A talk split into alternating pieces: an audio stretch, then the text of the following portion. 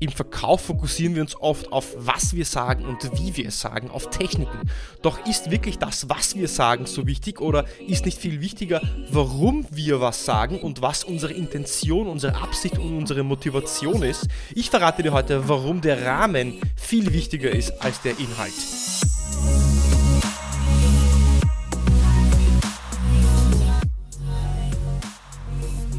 Herzlich willkommen bei Episode 73 von Deal, dein Podcast für B2B-Sales von Praktikern für Praktika.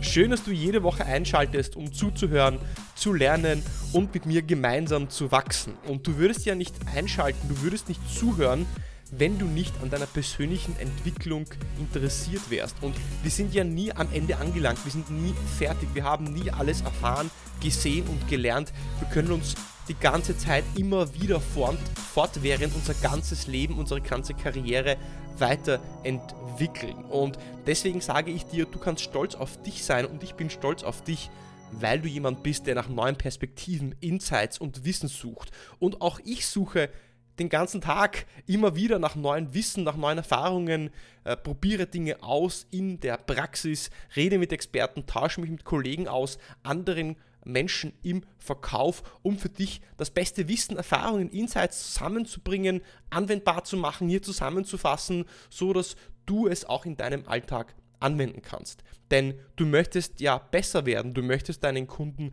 besser dienen, du möchtest ihnen mehr Mehrwert bieten, mehr Mehrwert schaffen können mit dem, was du tust, wie du mit ihnen umgehst, wie du sie noch besser verstehst und wie du auch deine Produkte positionierst und so selbst auch erfolgreicher bist. Und was ich dich fragen möchte heute ist, worauf konzentrierst du dich, wenn du nach Weiterentwicklung im Verkauf suchst, wenn du nach neuen Insights im Verkauf für dich suchst? Konzentrierst du dich auf neue Techniken, auf bessere Fragen, auf Qualifizierungsmodelle, auf Closing-Methoden, auf bessere Strukturen für einen Pitch oder nach Produkt- oder Branchen-Know-how. Das alles gehört zum Wie, zum Wie du verkaufst. Die meisten Seller fokussieren sich gerade in der Weiterentwicklung, äh, Weiterbildung, beim ja, äh, außer ähm, praktischen, äh, praktischen Suche nach Wissen, wenn Sie Bücher lesen oder wenn Sie mit anderen sprechen, ja, was ist denn die beste Frage, was ist das beste Qualifizierungsmodell? Es geht also um die Umsetzung, um das Wie. Danach suchen die meisten. Und in meiner Vergangenheit habe ich oft viele Seller gesehen, die sich ständig auf das Wie konzentrieren, wie sie was sagen, was sie sagen, was sie wann sagen und arbeiten sehr hart an sich, arbeiten härter als andere, aber sind oft nicht erfolgreich oder erfolgreicher. Und die Frage ist, woran liegt das jetzt? Denn es gibt meiner Meinung nach, und das ist die Antwort, woran das liegt, es gibt einen Schritt vor dem Wie und vor dem Was. Also was ich genau jetzt sage und wann ich es sage und äh, vielleicht wie ich es sage, sondern es gibt nämlich auch das Warum. Warum tust du das, was du tust und warum das Warum ist deine mentale Basis. Dein Warum ist der Glaubenssatz, den du darum hast, den du hast über das, was du tust. Der Glaubenssatz, den du hast über Sales. Den Glaubenssatz, den du hast über dein Produkt. Den Glaubenssatz, den du hast, was du in der Lage bist zu tun, zu schaffen, zu erreichen und den Kunden zu dienen. Das Warum, dieser Glaubenssatz, stell dir das vor, das ist so eine Art von Hardware, auf der die Software läuft. Und die Software ist dann das, was du sagst, also die Techniken, die Fragen, die Strukturen und der Pitch. Wenn du jetzt aber die beste Software hast, also die beste Struktur und die besten Fragetechniken, aber nicht die geeignete Hardware, und die Hardware steht hier für das Warum und für die Glaubenssätze und die mentale Basis, dann wird diese Top-Software einfach nicht funktionieren. Sie wird nicht gut laufen. Das heißt, all deine Techniken, Methoden werden nicht funktionieren, wenn sie auf der falschen Hardware, einem falschen Warum und einem nicht geeigneten Glaubenssatz in deinem Kopf abgespielt werden. Denn alles im Leben beginnt zuerst mit der Intention. Was möchtest du erreichen? Warum möchtest du das erreichen?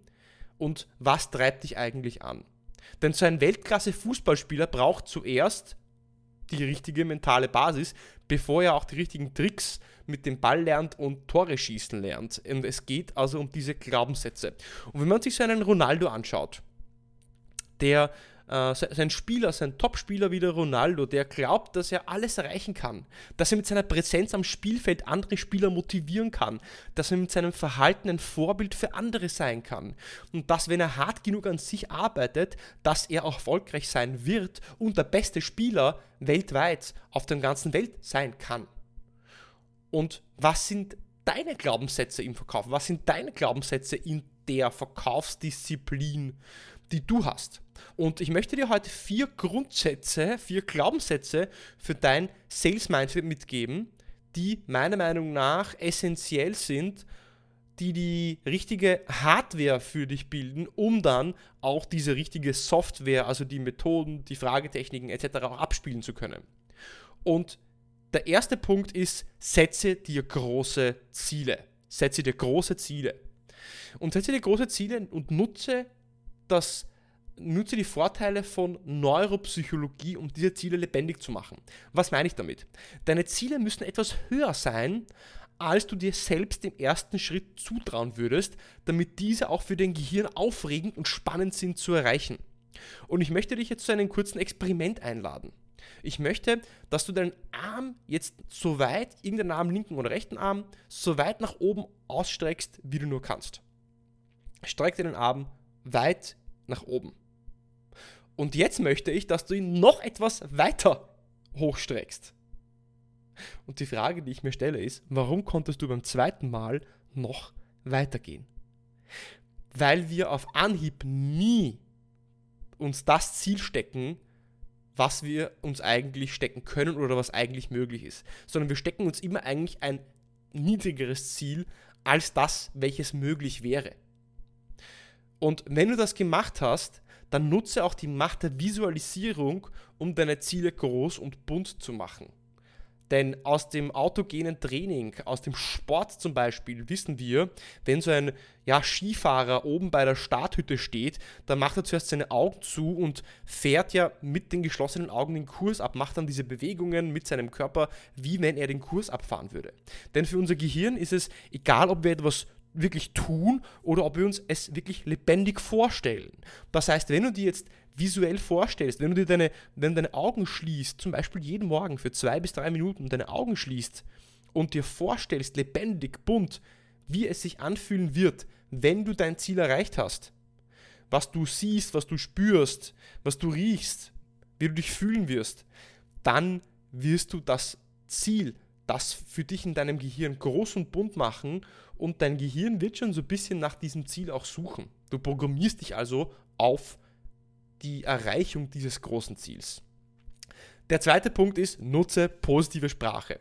Und das ist sehr spannend, denn laut einer Harvard-Studie wissen wir, dass ca. 86% von dem, was wir sagen, von dem inneren Dialog, der in uns abläuft, negativ ist. Das heißt, wir sagen die ganze Zeit so Dinge wie, das schaffe ich nicht, er ist schuld, so ein Pech. Nur negative Dinge, also vor allem negative Dinge. Und die Frage ist jetzt, wie empowering, wie ja, motivierend ist denn so eine Sprache? Wie programmierst du dich selber, wenn du selbst solche Wörter verwendest, wenn du so mit dir sprichst, wenn dein innerer Dialog so negativ abläuft? Und trainiere dich dabei zu beobachten, wie du selbst mit dir redest. Ein Beispiel oder eine Übung wäre, dass du dir einen Block nimmst und einen Zettel nimmst und jede Stunde fünf Minuten Pause machst und alles niederschreibst, was du dir gerade denkst. Und du wirst, du wirst am Ende des Tages erschrocken sein oder erschreckt sein, erschrocken sein, was da alles an Negativität zusammenkommt. Und jetzt überlege dir, wie du mit deinen Kunden redest. Redest du mit deinen Kunden über das, was nicht möglich ist, das, was du nicht kannst, das, was dein Produkt nicht leisten kann, oder redest du darüber, was möglich ist, was ihr schaffen könnt, was die Möglichkeiten sind? Und merke dir eine Sache, du bist die erste Person, die du überzeugen musst, dass du etwas kannst und dass du etwas von Wert hast. Und wenn du daran glaubst, dann kannst du auch alle anderen davon überzeugen. Der dritte Punkt ist, finde dein Warum. Finde dein Warum. Und die Frage hier, die sich, äh, die sich hier stellt mit dem Warum ist, warum tust du das, was du tust? Und jeder hat seinen eigenen Grund.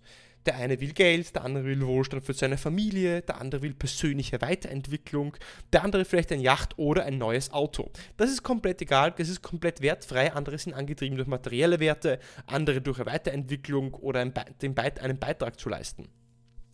Das Warum hat eine sehr große Macht und was ich möchte ist, dass du dir dein Warum aufschreibst. Ich werde dir am Schluss noch eine Aufgabe geben und dass du darüber nachdenkst, was dein Warum ist, ist es vielleicht, um jemandem zu helfen? Ist es, dass du erfolgreicher wirst? Ist es, um etwas zu schaffen? Warum tust du das, was du tust? Denn dein Warum ist der Treibstoff, der dich, der dich vorantreibt, der dich antreibt, auch wenn die Dinge mal nicht so funktionieren, wie du es dir vorstellst. Vierter Punkt, Verkauf ist gut. Verkauf ist gut, so blöd das klingt, denn viele Verkäufer schämen sich eigentlich dafür, dass sie verkaufen. Und ich möchte dir sagen, ich möchte dich darum bitten, lege alle negativen Glaubenssätze, alle negativen Konnotationen ab, die du mit dem Wort Verkauf oder Sales oder mit dem, was du eigentlich tust, lege es ab, streiche es und vergesse es. Denn viele Verkäufer wollen sich gar nicht als Verkäufer bezeichnen, denn sie bezeichnen sich lieber als Berater oder Consultants weil sie selbst mit Verkaufen etwas Negatives verbinden. Das kommt vielleicht auch daher, dass gerade das Wort Verkauf und Verkaufen im deutschsprachigen Raum sehr ähm, stigmatisiert ist durch verschiedene Entwicklungen. Darum möchte ich jetzt aber gar nicht weiter eingehen. Aber die Frage ist, wie gut kannst du, denkst du, verkaufen, wenn du selber denkst, dass du Menschen nervst? Also wenn du den eigenen, wenn du den Glaubenssatz hast, dass du innerlich eigentlich dir denkst, oh, ich nerv die Leute jetzt, wie gut wirst du dann im Verkauf sein? Und ich bin überzeugt davon, dass Verkauf die nobelste, der nobelste Beruf überhaupt ist. Denn nichts passiert ohne Verkauf. Und wir verkaufen immer. Wenn wir unsere Kinder ins Bett bekommen, wenn du deine Freundin davon überzeugen möchtest, deinen Lieblingsfilm mit ihr anzuschauen. Wir Verkäufer sind Changemaker. Wir bringen den Stein ins Rollen. Wir initiieren Veränderungen. Wir bringen Innovation. Du bringst neue Ideen. Du bringst Innovation und das Volk. Du hilfst anderen Menschen, Entscheidungen zu treffen, welche gut für sie sind. Natürlich nur mit einer guten Absicht. Wir wollen keinen manipulieren, um etwas zu tun, was er gar nicht braucht oder was er gar nicht will, sondern wir wollen Menschen helfen, sie motivieren, Dinge zu tun, die ihnen helfen, ihre Ziele zu erreichen und ein besseres Leben im Endeffekt zu führen. Und zum Abschluss möchte ich dich zu einer kleinen Challenge einladen. Ich möchte, dass du vier kurze Aufgaben erledigst.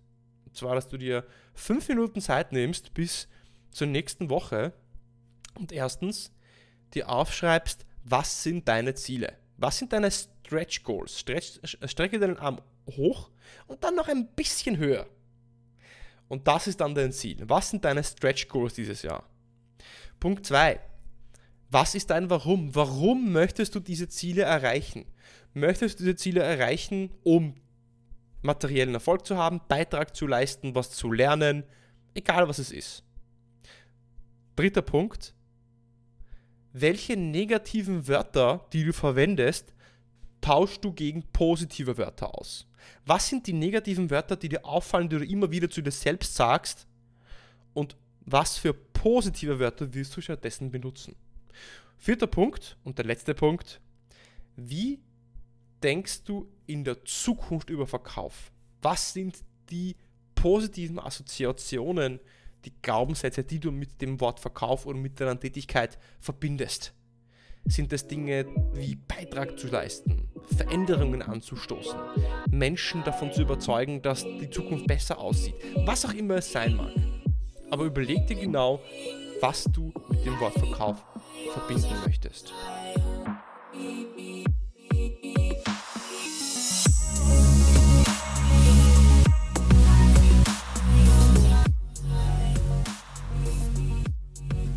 Jetzt verstehst du vielleicht, warum ich bei der Intro gesagt habe, dass der Rahmen wichtiger ist als der Inhalt. Denn der Rahmen, das ist ein Warum, deine Motivation, warum du tust, was du tust. Und der Inhalt, das ist das, was du sagst, wie du mit dem Kunden redest, was für Fragen du stellst, deine Struktur. Und in der Schule werden wir darauf gedrillt, von Schule an werden wir darauf gedrillt, dass der Inhalt, also die Texte, die wir schreiben und das, was wir lernen, dass das möglichst gut ist. Aber im Leben zählt es viel mehr, welchen, um welchen Rahmen herum das Ganze gespannt ist.